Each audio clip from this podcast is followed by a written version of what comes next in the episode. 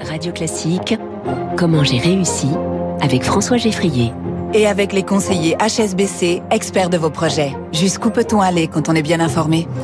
Bonjour Jérôme Lemouchou. Bonjour. Bienvenue sur Radio Classique, vous êtes le directeur général de Food Chéri. Décrivez-nous ce que fait Food Chéri qui tente, si je résume, de conjuguer livraison de repas et responsabilité euh, écologique. Alors exactement, donc euh, Food Chéri, en fait, euh, on se considère déjà comme une entreprise à mission et notre objectif, c'est d'aider les Français à se faire plaisir à l'heure du déjeuner en ayant, en mangeant des repas qui soient bons pour la planète. Concrètement, vous, vous créez les recettes, vous préparez les repas dans vos cuisines et vous livrez Alors exactement, on est un, acteur de la food tech et donc on est dans les repas livrés et notre particularité, c'est qu'on est restaurateur avant tout, c'est-à-dire qu'on a une équipe qui va imaginer des recettes, on va sourcer les producteurs pour faire ces recettes évidemment avec des produits de saison, plutôt en circuit court.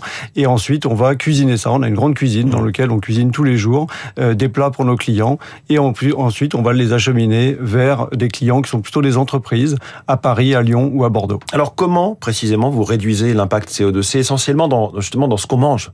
Ah, exactement. En fait, euh, déjà, je, je pense qu'il y a beaucoup de gens qui ne savent pas que 25% de l'émission de CO2 d'un ménage en France, en moyenne, vient de son alimentation.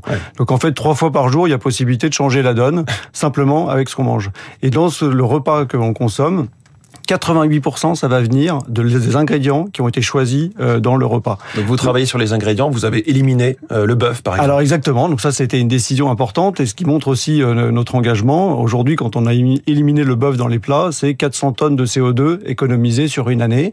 Alors l'idée n'est pas d'être dans la sanction parce qu'on veut vraiment passer par le plaisir et quand on a arrêté le bœuf, c'était simplement de montrer que avec des plats végétariens, avec d'autres plats euh, carnés, les personnes pouvaient se faire plaisir mmh. et ça les amène à découvrir d'autres formes de recettes. L'avocat non plus, ça n'existe plus dans vos recettes Alors l'avocat, c'était effectivement, donc même si c'est un produit euh, que les gens apprécient énormément aujourd'hui, en fait un avocat, il faut 1000 litres d'eau pour faire un kilo d'avocat, ça veut dire trois avocats. Et il vient de très loin généralement. Et il vient aussi de très loin. Hein. Donc là aussi, on essaie de montrer qu'on peut faire des guacamoles à base d'autre chose que de l'avocat. Et est-ce qu'à l'inverse, il y a des, euh, des produits que vous mettez plus en avant que ce qui a traditionnellement dans, nos habitudes alimentaires Alors déjà, je pense qu'on a cette particularité, c'est que tous les jours, quand on propose 10 entrées, 15 plats et 10 desserts, 50% de la carte, elle est végétarienne. Donc on fait découvrir à beaucoup de consommateurs euh, les plats végétariens et beaucoup se rendent compte que justement, ils se font plaisir avec des plats végétariens. Et la deuxième chose, c'est qu'à chaque fois qu'on va cuisiner un plat, on va y mettre une part de végétal dedans et ça, ça apporte un équilibre nutritionnel et en plus un impact important ah. sur la planète. Ah, il y a encore deux sujets, il y a les contenants d'une part, euh, vaisselle jetable, du plastique, euh, des, Alors, des fibres végétales, mais qui qui sont pas tellement réutilisées Comme je dis souvent, dans tout ce qu'on fait, on est très transparent et on assume aussi des paradoxes. Donc, comme je disais, 80%, 88% de l'empreinte du plat vient euh, de, des,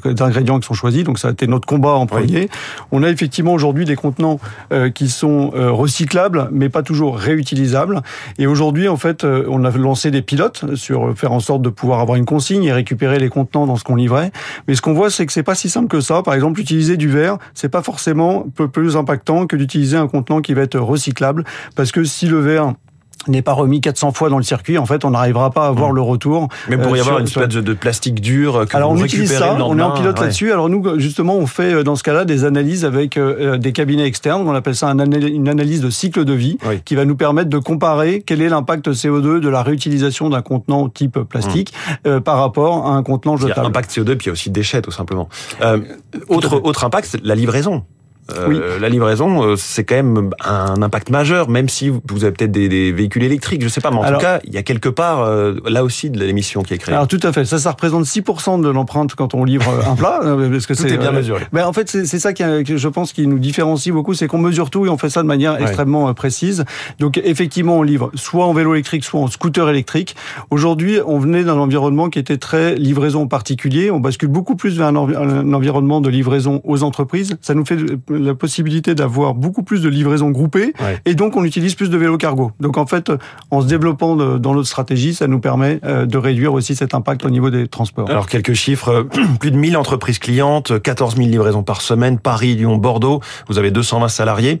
Euh, et le sujet pour les entreprises clientes, c'est aussi de s'adapter car il n'y a plus autant de monde dans les bureaux tous les jours euh, selon le, selon le télétravail, ce qui met en péril les cantines en fait. Oui, alors ça c'est vraiment la force, je pense, que l'on a aujourd'hui, comme on est sur des repas livrés ça nous permet de proposer ce choix de 10 entrées, 15 plats et 10 desserts à une toute petite entreprise comme à une très grande entreprise. Et ça nous permet de le faire le lundi ou le mardi où il y a beaucoup de monde, mmh. mais aussi le vendredi où il y a beaucoup moins de monde. Donc on s'adapte beaucoup plus facilement à la fréquentation et à la sortie euh, du Covid et avec euh, ce nouvel ère de télétravail, bah en fait on apporte une solution très adaptée euh, à ce nouvel environnement. Merci beaucoup Jérôme Lemouchou, directeur général de Food Cherry et très bonne journée à vous. Merci. Il est 6h43 dans un instant.